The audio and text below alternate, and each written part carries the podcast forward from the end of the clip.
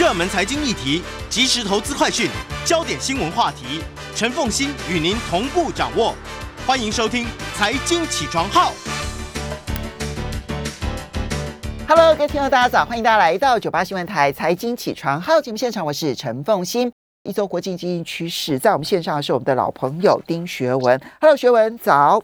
哎，凤欣，各位听众，大家早安。好。呃，也非常欢迎 YouTube 的朋友们一起来收看直播啊。那么学文有这个、这个、这个找到了一些这些图片呢，来跟大家分享。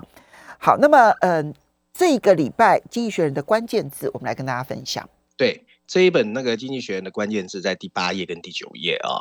那这一次有二十八个关键字，那我们大概挑了两个政治板块的，十一个商业板块，所以总共十三个关键字来跟大家分享啊。第一个关键字呢是芬兰和瑞典啊。那这则新闻说的是，芬兰和瑞典都已经正式提交加入北约的申请。从一九四九年北约成立以来啊，这两个北欧国家本来一直置身事外啊，就是害怕要激怒俄罗斯的克里姆林宫。不过自从普京决定入侵乌克兰以来，瑞典人和芬兰人终于决定加入北约，他们觉得才更安全。尽管土耳其也提出了反对意见啊，但预计这两个准成员国会很快被接受。这样一来，北约跟俄罗斯的边界长度会一下子增加到两倍啊，就比现在的长一倍以上啊。第二个关键字是气候变化 （climate change） 啊。按照联合国所属机构世界气象组织宣称，二零二一年温室气体的浓度、海平面上升、海洋热量还有海洋酸化都会创下人类有史以来的最大纪录，而且。过去七年是有记录以来已经最热的七年。英国气象局的一项研究报告也告诉我们，印度西北部和巴基斯坦最近的天气进一步让气候变化导致了高温，一些地区的温度已经超过五十摄氏度啊。嗯。第三个关键字，第三个关键字，Twitter 啊，Twitter 坚称会执行跟 Elon Musk 达成的四百四十亿美元的收购协定，因为之前。Musk 表示要暂缓这个收购邀约，而 Musk 希望 Twitter 能够提供证据，证明自己宣称的垃圾邮件跟虚假账户只有用户比例的不到百分之五。可是 Musk 觉得这个数字应该是两成左右。投资人想知道 Elon Musk 到底想干嘛？Musk 可能正试图为这笔交易取得更低的价格，或者寻求退出。是，然后赔十亿美元的分手会费哦，那实际状况怎么样？不知道哦。第四个关键字啊，是供应链的破坏啊。当一批企业的盈利报告最近出来之后，显示更高的成本和中断的供应链正在损害很多企业的业务哦，投资人开始感到震惊。在零售商发布了利润的警告之后，美国很大的零售商他给他的股价暴跌百分之二十五，沃尔玛也宣称。食品价格上涨已经在蚕食它的利润，它的股价接着也开始暴跌。S M P 五百指数整合来说下跌了百分之四，创下了二零二零年年中以来的最大单日跌幅。n e s t a q 下跌百分之四点七，Amazon 和 Apple 这些科技巨头下跌超过百分之五啊，所以 Retail 开始出现问题。第五个关键字是粮食短缺。联合国的秘书长啊，Antonio Guterres 发出警告说。乌克兰战争导致全球粮食的短缺，开发中国家受到的影响最大。他呼吁啊，从港口要释放乌克兰的粮食供应，也要求允许俄罗斯的粮食和化化肥哦能够出口，恢复在世界上的贸易。现在啊，全球的小麦价格不停在飙升。此前世界第二大小麦生产国印度也决定停止谷物的出口，来稳定他自己国内的价格飙升。类似的价格上涨也破坏了斯里兰卡的稳定。俄罗斯入侵乌克兰以来，全球谷物现在整个供应陷入紧张啊。第六个关键字是日本经济啊，大宗商品价格上涨是今年前三个月第一季日本经济较前一季萎缩百分之零点二的原因之一。随着日元跌到了二十年新低，日本的进口成本已经隐隐开始往上走啊。第七个关键字是 inflation，通货膨胀啊，又来了。嗯，英国的四月份年度通货膨胀率要升百分之九，是四十年来的最高。但英国现在的通货膨胀率仍然是 G7 中最低的。英国的央行行长 Andrew Bailey 表示，他对这个事情无能为力。尽管能源成本是英国通货膨胀的主要原因，不过他把食品价格上涨看作是一个没有预料到的原因。他呼吁要开始限制企业转嫁成本给消费者，但这没有得到现今短缺劳工阶级的欢迎啊。第八个关键字：麦当劳啊。在俄罗斯对乌克兰战争开始的时候，麦当劳关闭了他在俄罗斯的分店。两个月后，今天麦当劳决定永久退出俄罗斯。他的 CEO 哀哀叹地说：“金色拱门在俄罗斯永远不会再闪跃啊。”第九个关键字：性别多元化啊。加州的一个法官驳驳回了该州对总部在加州的企业董事会性别多元化的要求。这个女性法官发现，有关董事会中有更多女孩子比较好的学术研究，并没有定论。加州的法律也没有说明如何改善女性的就业机会。但尽管这项法律已经被推翻，许多企业在投资者的压力下，仍然在新增女性董事的比例。第十个关键字：华尔街的 J P Morgan 啊，J P Morgan 的股东以很大的票数反对了这个企业的高管薪酬方案，包括 CEO Jamie Dimon。这是从二零零九年以来，这个公司首次在 Say on Pay，就是薪酬发言权的投票中失利。投资人对表现不佳的股票价格不满意。这一次股票没有，这一次投票没有约束力啊。不过 Jamie Dimon 表示，他非常 appreciate，就是赞赏这一次的 feedback 啊，就是回呃回应。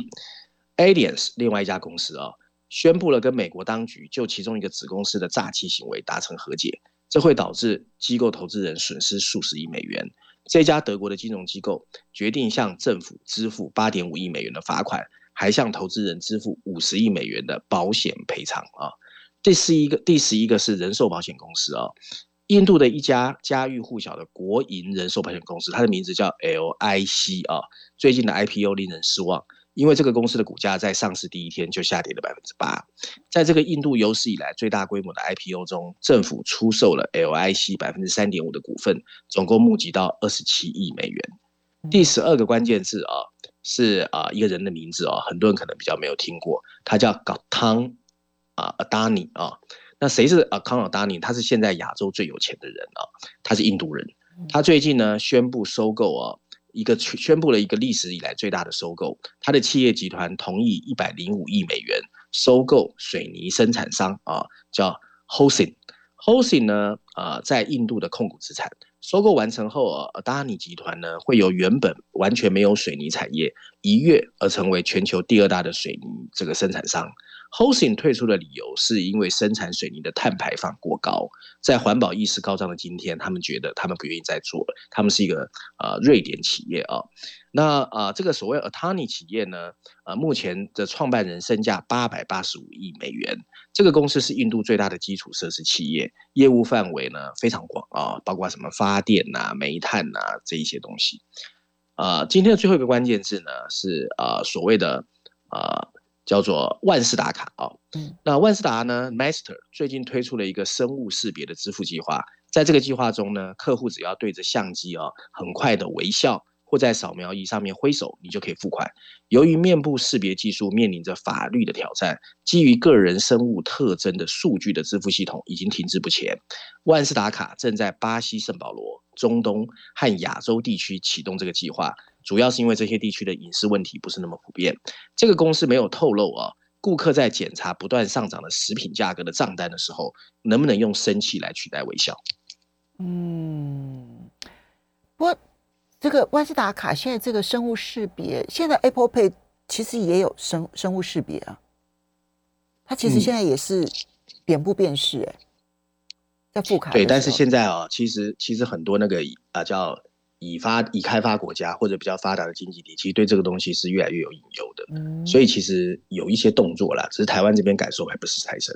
好，这一些呢，其实有一个大的 picture 啊，那给大家先看一下，在上个礼拜呢，有哪一些这些嗯，可能在角落里头的某一个企业发生的事情，比如说像印度的这一个人寿保险公司的 IPO，我还真的没有注意到哎。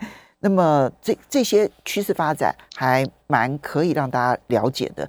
另外一个印度的收购的这个案子，是不是意味着，当瑞典嘛，哈，原本瑞典不愿意做的事情，就是因为会有碳排放污染的问题，现在印度其实正好在收来做。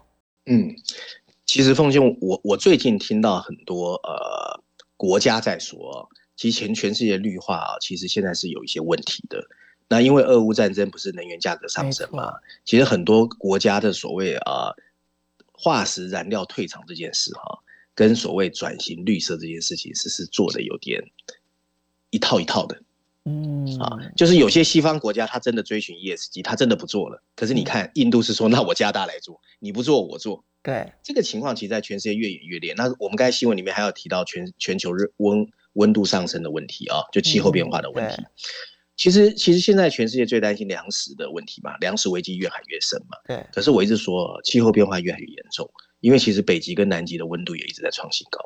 嗯，所以我们接下来就来看《经济学人》这一期的 cover story，这样谈的其实就是粮食危机，粮食灾难就近在眼前了。对，其实光这个封面设计就让人家非常难受啊。我不敢看这个封面呢，因为我有密集恐惧症，这样子我不敢看这个。对，你第一眼看的时候，你会说，哎，蛮漂亮的，好像是山猪稻穗迎风摇曳哦。不过你定睛一看哦，你会吓一跳，因为编辑群把每一颗稻米画成一个一个的骷髅头，其实非常吓人哦。然后上面有一排白色的补充文字，写的就是即将来临的粮食灾难哦。那这次经济选用的四篇文章，除了序论第一篇之外哦，还有十九页的 briefing 专文，另外再搭配美国板块的 lexing 专栏，还有欧洲板块的第一篇，总共四篇文章。那我把它四篇文章整合之后，跟大家分享一下啊。文章一开始就认为哦，人们多少都听过所谓的生活成本这个概念，但没有几个人真的明白这个事情对未来的严重威胁。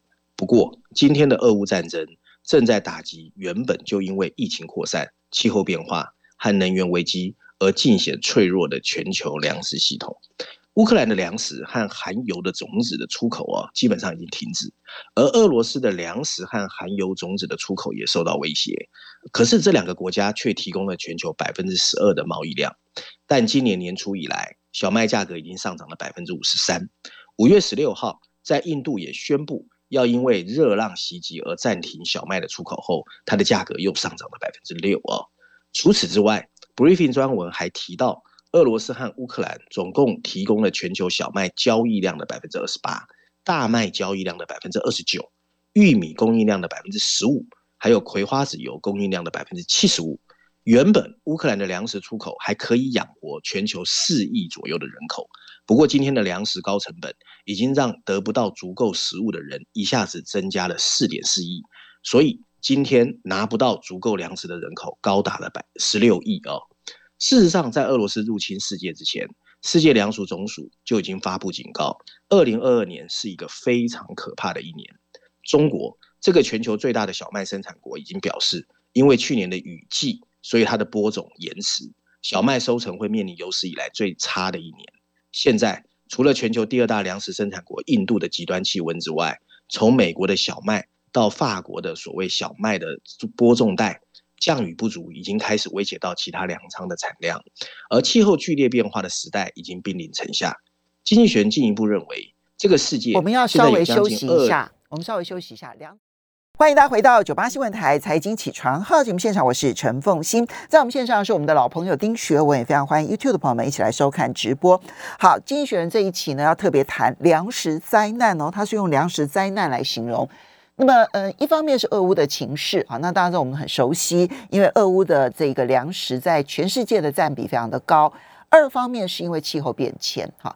那么，呃，光是俄乌的情势就已经使得全世界没有办法取得足够粮食的人数增加了四亿多人，所以现在全世界有十六亿人是日常没有办法取得足够粮食的，处于半饥饿的状态，这问题就已经很大了。可是气候变迁的问题还迫在眉睫。对，然后经济学人进一步认为啊，现在这个世界现在已经有将近二点五亿人几乎濒临了饥荒啊。如果战争继续拖延，俄罗斯和乌克兰的供应还是会受到限制，那么可能会再增加数亿人陷入贫困，这会让政治的动荡开始蔓延，儿童陷入发育不良，更多的人继续挨饿。最讨厌的是啊，弄巧成拙的政客又常常把糟糕的局面变得更糟。从战争发生以来，从哈萨克斯坦到科威特。已经有二十三个国家宣布对粮食出口严格限制。今天的粮食出口量占据全球贸易的百分之十，连全球五分之一的化肥出口都受到了限制。如果粮食的贸易哦受到牵制，饥荒非常可能接踵而至。所以，普丁不可以把粮食当作武器，短缺不是战争的必然结果。各国需要赶快共同行动。首先要保持市场的开放。例如，欧洲应该帮助乌克兰通过铁路或者公路向罗马尼亚或者波兰的海港口出口谷物，进口国也需要帮忙，这样他们就不会最终被巨额的账单打击。例如，呃，所谓的紧急粮食的供应应该提供给最贫穷的人。更重要的是，打破黑海的封锁可以缓解压力。大约有两千五百万吨的玉米哦和小麦现在困在了乌克兰，送不出来，相当于全球所有最不发达经济体的。年度消费量最好可以让三个国家携手合作。俄罗斯需要允许乌克兰的航运，乌克兰必须扫除通往奥德萨的地雷。地雷，土耳其需要海军护送通过整个的海峡的这个通道。不过，经济学直言，要做好这些呼吁非常不容易。在战争上苦苦挣扎的俄罗斯正试图扼杀乌克兰的经济，乌克兰更是打死不愿意清除布在港口周围的地雷。说服他们让步，将是包括印度和中国这些没有参战国的主要任务。运送队伍需要更广泛联盟支持的武装护卫。喂养一个脆弱的世界，是和每个我们都有关系的事情。各国领导人不应该事不关己，反而应该把饥饿视为一个迫切需要全球赶快携手解决的共同问题。对了，但我觉得呼吁现在都看不到有达成的可能性。你不要讲，对你不要讲俄罗斯，光是他提到的，就乌克兰在港口所布的水雷这些事情，你就不可能有任何的船只可以接近啊。那更不要讲说这些船只的接近，它它过程当中，因为这里面现在呢，用这种隐藏术，用这种伪装术啊，其实在过去战场上很多，就是伪装成就是平民啊，或者怎么，就导致了你其实很难去相信这里面任何。非军事上面的船舰，你都很难相信，对不对？哈，那么最重要的原因是，我觉得美国跟英国现在虽然通膨压力非常的高，可是他们还没有缺粮危机，他们只是价格上涨，并没有缺少。现在真正缺少的是在中东、在南欧、在北非，这些都距离英美太远，所以我。实在看不出来有任何的机会能够解决这个问题，嗯，所以我们大家要要要，真真的是每一个国家都，其实到最后每一个国家都会受影响，只是政治人物很短视，他不太可能在这个时候解决问题，好吧？我们现在其实我其实我觉得哈，台湾的感受也有可能会越来越深哦，因为凤欣你知道小麦哈，主要在台湾其实就是面包跟。面条对，可是台湾最近几年很疯面条跟面包，所以其实啊，那个小麦的上涨价格早晚其实台湾也会有感哦。有啊，已经有感了。其实很多的面店、小吃店、面包店，他们其实都叫苦连天。到底要转嫁多少给消费者，消费者能接受？他们的成本其实那都是那都是百分之四十五、十六、十七十，甚至一倍的上涨。可是他们要转嫁。的能力很弱啊，因为普遍来说，我们的薪资上涨的幅度其实跟不上通膨啊，这就是大的问题。好，接下来你再看到的是特别帮我们挑的这一篇，是伦敦金融时报的社论，谈战胜通货膨胀需要的不仅仅是升息，这跟上个礼拜你所挑的文章有有呼应哎。对，之前我们在谈通货膨胀，大部分都是谈这个现象啊，就是通货膨胀到底现在会怎么发展。可是很多人其实慢慢把箭头转上了，转向了所谓 FED 和各国央行的主席。那我觉得经济学院这篇文章主要在骂啊，英格兰银行的总裁 Andrew Bailey 啊，就说你们这些 FED 的主席根本就不知道自己的职责是什么。他的标题直接下的是，刚才凤信提到了，就是你要战胜通货膨胀，不能只靠升息。英国的央行行长已经向人们展示。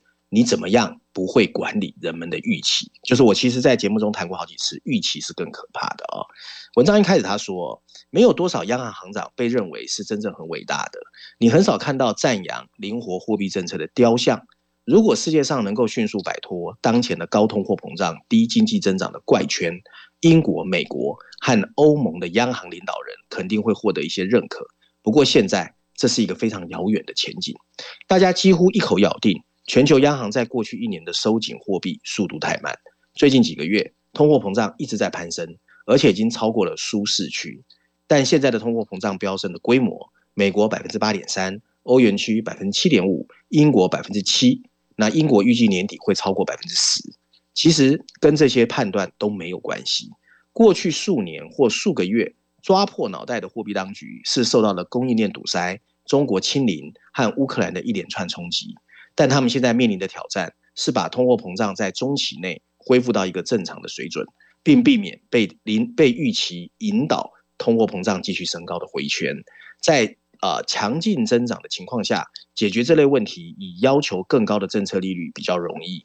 但以现在全球的状态，这已经是建立独立央行的关键时刻。也就是说呢，就算经济下滑，全球央行也必须继续紧缩。美国和英国都开始了升息的周期。尽管预测英国会面临经济的收缩，但英国央行的已经制定了收紧政策的计划。不过，利率设定只是央行现在面临的部分答案。他们正在跟通货膨胀预期。以及当前的通货膨胀飙升进行抗争，而这是一场必须通过妥协跟沟通才能达到的斗争。上个礼拜，美国联准会主席鲍尔非常明确表示，通货膨胀太高了。那我们理解它所造成的困难，我们正在迅速采取行动把它降下来。我们拥有所需要的工具，也有决心代表美国家庭和企业恢复价格的稳定。这看起来很简单哦。那但是这是新闻媒体报道的东西，而且试着用清晰的语言向企业和工人传达，价格不会永远保持飙升。可是他仍然高估了自己对事情的控制能力。但这个礼拜整体来说，他做的还是比英格兰银行的行长 Andrew Bailey 要好太多了。因为 Andrew Bailey 竟然告诉英国的国会议员，英格兰银行会想办法让通货膨胀回到百分之二，即使是制造经济衰退，他也在所不惜。他甚至还表示。通货膨胀飙升的八成因素，他没有办法掌控，那不是我的事。谈及未来风险，他甚至对食品粮食价格提出警告，说这个更危险哦，你们不要光不要光是怪我。他指出，听到食品价格飙涨，他觉得是世界末日。乌克兰没有办法出口谷物，是英国最大的隐忧。这种不假思索的态度，淹没了他其余的重要信息。重复呼吁限制薪资的要求，不但粗鲁，也凸显他根本没有解决的工具。Andrew Bailey 的错误在于他忘记了他的工作不是一名经济分析师，而应该管理和塑造好大众的期望。英国面临着特别危险的通货膨胀，英国央行已经预计跟其他经济体比较，通货膨胀问题会持续在英国更久，而且它的劳动力市场更紧张，价格冲击会超过食品和能源之领域。对于欧洲央行行长拉加迪来说，使命同样明确，稳定通货膨胀预期就是他最重要的工作。最终需要停止经济的刺激，以表明他是认真的。不过他的工作有点不同，他更容易受到乌克兰战争的影响，因为这会影响整个欧盟的经济增长。欧元区的基础通货膨胀率也没有美国那么高。文章最后一段提到，货币当局经历了几个月的糟糕日子，但央行行长的工作，大家要记得，你不是只担心利率或资产负债表的缩表，你的工作包括怎么去说服和引领大众预期的重要任务。所以这篇社论是批评英格兰央行，呃，英格兰银行的的总裁说话太老实了，实话实说。他说要控制通膨，有百分之八十的因素是他控制不了的。这件事情其实是实话，对不对？他其实这这篇社论并没有说你说谎这样子，他是说你说的也许是实话，但你不应该说这些实话，因为你说的这些实话会让通膨预期更加的没有办法控制。那这不是摆明了要各国央行行长要说谎吗？对啊，真的。好好好，其实不只是英格兰央行这样讲了。其实上个礼拜联准会主席鲍尔虽然虽然在这篇社论里头认为鲍尔做的还比较好一点，但事实上鲍尔也有说，他说其实呢，造成通货膨胀的部分原因，其实不是央行的工具所能够解决的，因为我们的工具很粗糙。是一个大锤子，然后有很多的因素是我们无法控制的。其实，我觉得现在各国央行啊，除了想要说想要让大家减少通膨预期之外，我现在觉得已经开始有一种口径，是因为通膨不是我们造成的，现在急着要甩锅，所以你不要说他是不是哎说实话，对我觉得他们是要甩锅。嗯，对，唉，好的，来，接下来我们再来看到的是挑选这一篇，就是《经济学人》谈的全球经济成长正在放缓，但还没有完全停止。难得他不扮演乌鸦，相反的，他扮扮演喜鹊的角色了。对对对，我们总要讲一些好的啦，要不然讲完之后大家心情老是很差，而且才礼拜一嘛。啊，对，那这篇文章在财经板块第一篇第六十三页，那它的标题写的是经济衰退的观察啊，watch 啊，然后补充标题说的是全球增长正在放慢，不过还没有完全停止。不过呢，他也说到了中国和俄罗斯的经济可能真的在收缩了哦，所以这两个国家是比较不乐观的。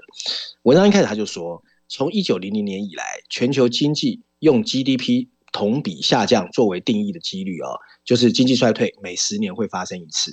二零二零年，全球经历了从第二次世界大战以来最严重的一次经济衰退，因为疫情爆发哦。不过没有人想得到，才过去两年，好像看起来又一次的经济衰退来了。人们的担忧理所当然在增加。乌克兰战争引发的粮食和能源价格上涨，我们稍微休息一下马上回来。欢迎大家回到九八新闻台财经起床号节目现场，我是陈凤欣，在我们线上是我们的老朋友丁学文，也非常欢迎 YouTube 的朋友们一起来收看直播。好，经济学人难得扮演喜鹊的角色，他告诉大家，虽然确实现在大家的担忧是有道理的，俄乌战争呢在进行当中，不过他觉得全世界只有中国大陆跟俄罗斯的经济会受到影响，其他国家都 OK。也不是都 OK 啦。他说没有想象这么差啦，也没有都 OK 啊。好，然后确实啊，中国的封城啊，正在扰乱全球的供应链，各国央行也在拼命升息，来抑制凶猛的通货膨胀。对全球经济的担忧，甚至大家看到了震动了金融市场。过去一个月，已开发国家的股市下跌了将近十分之一，包含科技股和加密货币在内的风险性资产都受到了沉重的打击。经济学家正在逐步下调全球经济增长的预测数据。如果要问对经济衰退的害怕在多大程度上可能成真，那从数据上来看，我们至少仍然有理由保持谨慎而乐观。诚然，在许多国家，人们搞得好像经济衰退已经来了。经合组织 OECD 占据了全球 GDP 的百分之六十以上，不过他们的消费者信心指数已经低于了疫情刚刚爆发时的水准。根据五月十三号发布的初步估计，密西根大学的消费者信心指数本月跌到了十年以来的最低水平。受访者对自己的财务状况开始感到悲观。由于高通货膨胀，很少有人相信现在是购买耐用品的最好时机。如果消费者决定抑制消费，经济肯定会开始放慢。可是目前为止，人们说什么和做什么完全是两回事。嗯预订网站的新创公司 Open Table，它的全球餐厅的预订量竟然比疫情爆发前的正常水平还要高。在美国，饭店入住率确实已经改善。英国国家统计局和英国央行对英国人的消费习惯进行了一个高频率的量测，结果告诉我们，几乎没有迹象表明人们在延后所谓的社交活动或可能延后的商品购买。即使通货膨胀降低了购买力，消费者仍有可能在一段时间内进行报复性的消费。根据经济学人的估计，经合组织 OECD 的家庭仍在疫情期间累积了大概四兆美元的储蓄在口袋里，而且跟人们普遍认为的不一样，所有这些钱都不是在有钱人手中。在美国，去年年底收入家庭的银行账户还是比二零一九年疫情爆发前高出了百分之六十五。企业看起来也更有韧性，许多老板的公，许多公司的老板啊，最近在财务汇报中，对会抱怨成本过高。不过，经合组织发现他们的商业信心很稳固。就业网站 Indeed 的数据表明，富裕国家的职位空缺虽然已经停止增加，还是有很多的空缺。人们对投资也保持兴趣。J.P. Morgan 的分析师估计，今年的前三个月，全球资本支出增加了百分之七点六，是二零二一年的两倍。不过，有一些国家确实看起来很脆弱啊。另一家 Goldman Sachs 推出了一个当前活动指数，这是一种基于调查和官方数据得知而来的高频率经济增长指数。从西方国家对入侵乌克兰制裁以来，俄罗斯经济急剧在放慢，而在中国，政府的清零政策导致了二零二零年以来最严格的封城，经济也在萎缩。五月十六号，中国发布的资料显示，四月份工业生产同比下降百分之二点九，零售额下降百分之十一。按照另外一家 Nomura 的一个分析师在五月十号说，占中国 GDP 将近百分之三十的四十一个城市，目前处于局部或者是全面的封锁。一系列及时的指标说明了经济正在遭受的破坏。例如，在截至五月四号为止，五月份的电影票房收入在中国啊，比一年前下降了百分之八十二。不过，大部分地方还是表现很好。根据经济合作发展组织 （OECD） 的互联网搜索数据，对包括印度、印尼。这还有 G7 在内的四十五个国家每周 GDP 的序列进行调整。经济学人估计，全球 GDP 的增长在这个礼拜开始稳定。总体而言，高盛对经济活动的衡量指标虽然低于二零二一年当初经济重新开放时的水平，但仍然值得佩服。文章最后提到，如果俄罗斯关闭对欧洲的天然气供应，如果中国又进一步收紧清零政策的封锁，或者各国央行被迫以预期更快的速度升息。那么，所有相关数据可能会一夕之间改变。J.P. Morgan 指出，过去当美国劳动力市场紧张的时候，经济衰退在中期 （midterm） 左右会出现。但从一九零零年以来，这一次所谓的第十二次全球衰退看起来还没有真的要开始。嗯，好，这是《经济学人》的。算是乐观，对不对？即便消费者信心谨慎、谨慎而乐观，谨慎而乐观。啊，不过他提对啊，他那三个假设很难说嘞，对不对？对，他说如果天呃俄罗斯断了欧洲全部的天然气，可是，可是欧盟现在也正在决议要如何制裁俄罗斯的能源呢？不是吗？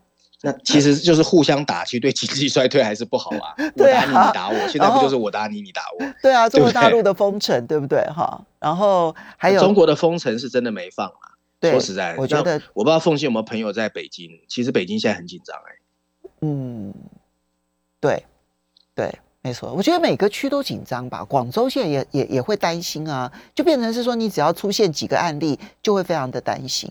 那他们现在是要用频繁的 PCR 来取代未来可能大规模的封城，但问题是这个频繁的 PCR 到底能够做到什么样的程度？其实这这是人类没有碰过的挑战了，嗯，所以没有信心也是也是合理的啦。好，嗯，接下来我们就要来看《经济学人》呢，它的财经板块里头呢谈中国大陆，那这那当然经济上面来讲，其实就很悲观、悲观、悲观的悲观了。对，但是这一次他倒是给他暗赞哦，他觉得中国这一次对经济数据倒是蛮诚实的。他是在财经板块第二篇第六十四页，他标题直接写的是中国的惨白经济啊。然后呢，补充标题说的是，就连中国的官方经济资料也显得不好，跌幅最大的是房地产行业啊。那文章一开始说，当中国在二零二零年第一波疫情在武汉爆发而封锁的时候，经济学人的预测人员啊，不得不做出两个预测。第一个就是经济到底会遭受多大损失？中国啊。第二个，官方数字是真的吗？当中国报告二零二零年一月和二月它的工业生产比上年同期下降百分之十三点五的时候，当时很多人就很惊讶，因为他们觉得这个数据呢，跟他们本来预期的呢相距太远。